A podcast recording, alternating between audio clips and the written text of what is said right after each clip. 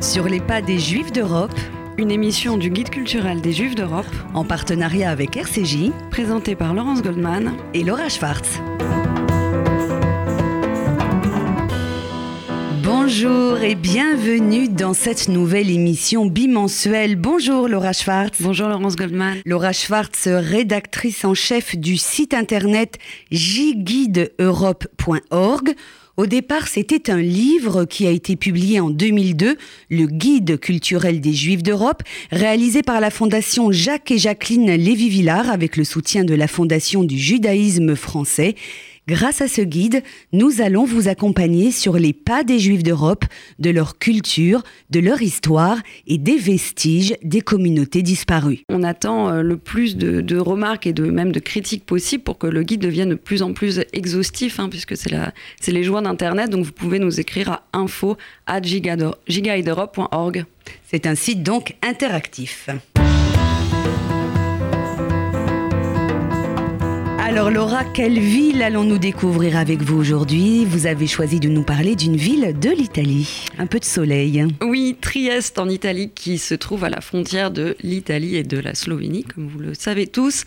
Euh, on la surnomme la dernière ville euh, du nord-est de l'Italie ou encore la ville de l'extrême sud de l'Europe de l'Est. En tout cas, une chose est sûre, Trieste est vraiment au carrefour des influences euh, latines et slaves en Europe. Alors quand on pense à l'Italie et à la communauté juive, tout de suite on a en tête la ville de Venise et pourtant Trieste a accueilli une grande communauté juive. Oui, c'est effectivement l'éternel euh, rival de Venise et c'est pour ça qu'on a choisi de commencer l'émission avec Trieste. C'est justement parce qu'elle a un patrimoine juif assez peu connu. Euh, Trieste a été euh, le carrefour de, beaucoup de communautés. Hein.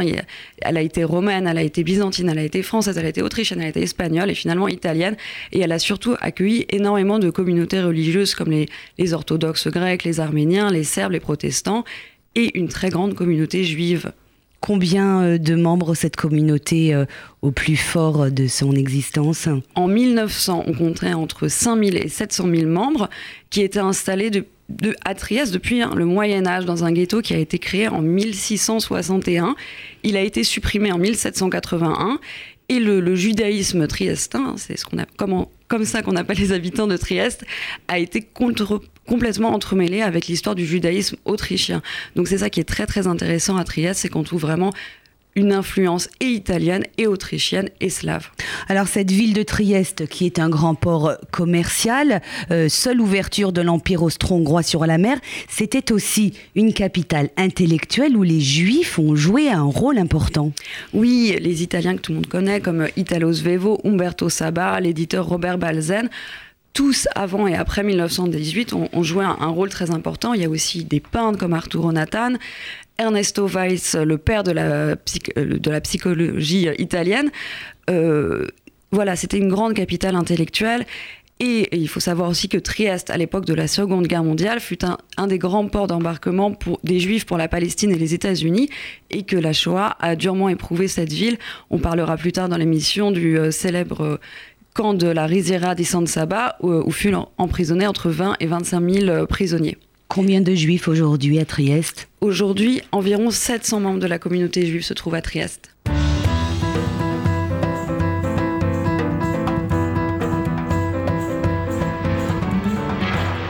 Alors Laura Schwartz, quel parcours dans les rues de la Trieste juive nous conseillez-vous? Quels sont les lieux incontournables et peut-être d'autres plus confidentiels que l'on peut y découvrir? Alors, on ne peut pas commencer la visite de la Trieste juive sans passer par la synagogue. Peu de gens le savent, mais la synagogue de Trieste est l'une des plus grandes d'Europe après celle de Budapest. Elle a été euh, construite à la fin du 19e siècle. Euh, elle est elle a été construite par les architectes Ruggiero et Berlam. Euh, et ce qui est très très intéressant dans cette synagogue, c'est que, comme on l'a dit sur Trieste, elle est vraiment avec les influences slaves et italiennes. Donc la synagogue, pareil, euh, il y a des influences syriaques, de nombreuses mosaïques qui sont en fait tout à fait orientales dans cette ville européenne. Alors, lorsqu'on est juif et qu'on visite une ville euh, en Europe et qu'on s'intéresse aux lieux juifs, on visite donc les synagogues, mais également on se rend dans les musées. Et à Trieste, vous pourrez visiter le musée Carlo et Vera, Wagner, euh, qui a été construit sur là où se trouvait un petit oratoire ashkénaze jusqu'en 1987.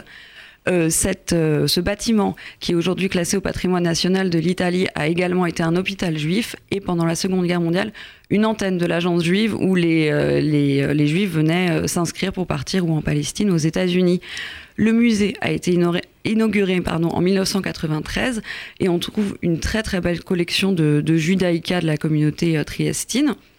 Dans la seconde partie du musée, et c'est ma préférée, on trouve euh, une collection d'objets personnels qui ont été spoliés par les nazis, retrouvés par les Alliés à la Libération et envoyés à Rome. Ces objets ont été seulement retrouvés en 2000. Ils ont dormi dans des, dans des caves et des greniers jusqu'aux années 2000. Et euh, ils ont été restitués à la communauté juive. Et euh, maintenant, on retrouve ces objets et au musée Carlo Evera Wagner, et à Yad Vashem à Jérusalem, et, et au mémorial de la Riseria San Saba. Il y a également un autre musée très intéressant à visiter à Trieste. Oui, euh, c'est euh, la maison, le palais euh, que se fit construire en 1875 Carlo Mario Morpugo, qui était donc le représentant d'une très très grande famille triestine. Voilà, c'est un peu comme se balader dans un petit Versailles juif à Trieste. C'est un très très bel endroit. Et puis l'histoire des Juifs d'Europe, c'est bien évidemment une histoire marquée par celle de la Shoah. Il y a un mémorial sur les lieux d'un camp d'internement des Juifs pendant la guerre. Oui, le mémorial euh, de la Riseria des San Saba, qui euh, ce bâtiment ouvert en 1913, et je vous explique le nom, c'était à l'origine une usine de décortiquage de riz. Euh, on estime qu'entre 20 et 25 000 prisonniers furent internés et entre 3 et 5 000 assassinés pendant la guerre. Et il s'agissait principalement d'un camp d'internement pour les prisonniers politiques et d'un camp de transit pour les juifs avant de les envoyer à Auschwitz. Le site a été transformé en mémorial par l'architecte Romano Boico et vous pouvez le visiter. Alors, une fois qu'on a visité les musées, une fois qu'on a visité la synagogue, on a peut-être envie de se restaurer, de, goûter les spécialités euh, juives de Trieste. Où peut-on aller, euh, Laura Schwartz? Oui, vous avez de la chance avec Trieste, vous êtes bien tombé. Vous pouvez visiter le café San Marco où le café, la nourriture, ils sont délicieuses et surtout, les grands intellectuels dont on a parlé tout à l'heure, il y avait leurs habitudes comme Italo Svevo et vous pouvez euh, surtout euh, visiter la Bomboniera, qui était jusque dans les années 30 une pâtisserie euh, cachère et qui a gardé cette tradition, même si elle est plus cachère, de faire des gâteaux de Purim tous les mois de février et mars. Et pour finir, Laura, une fois qu'on s'est restauré et qu'on a goûté les délicieuses spécialités juives de Trieste, hein, notamment donc ces spécialités de Pourim, vous avez eu envie de nous parler d'un dernier lieu à voir. Il s'agit d'une librairie, comment s'appelle-t-elle? La librairie Umberto Saba, du nom du célèbre écrivain et éditeur, euh, qui a été euh, ouverte en 1921. Euh, cette librairie que Umberto Saba a gérée jusqu'à sa mort en 56 est restée exactement euh, comme elle était à l'époque. Donc c'est vraiment une machine à remonter le temps, un merveilleux voyage.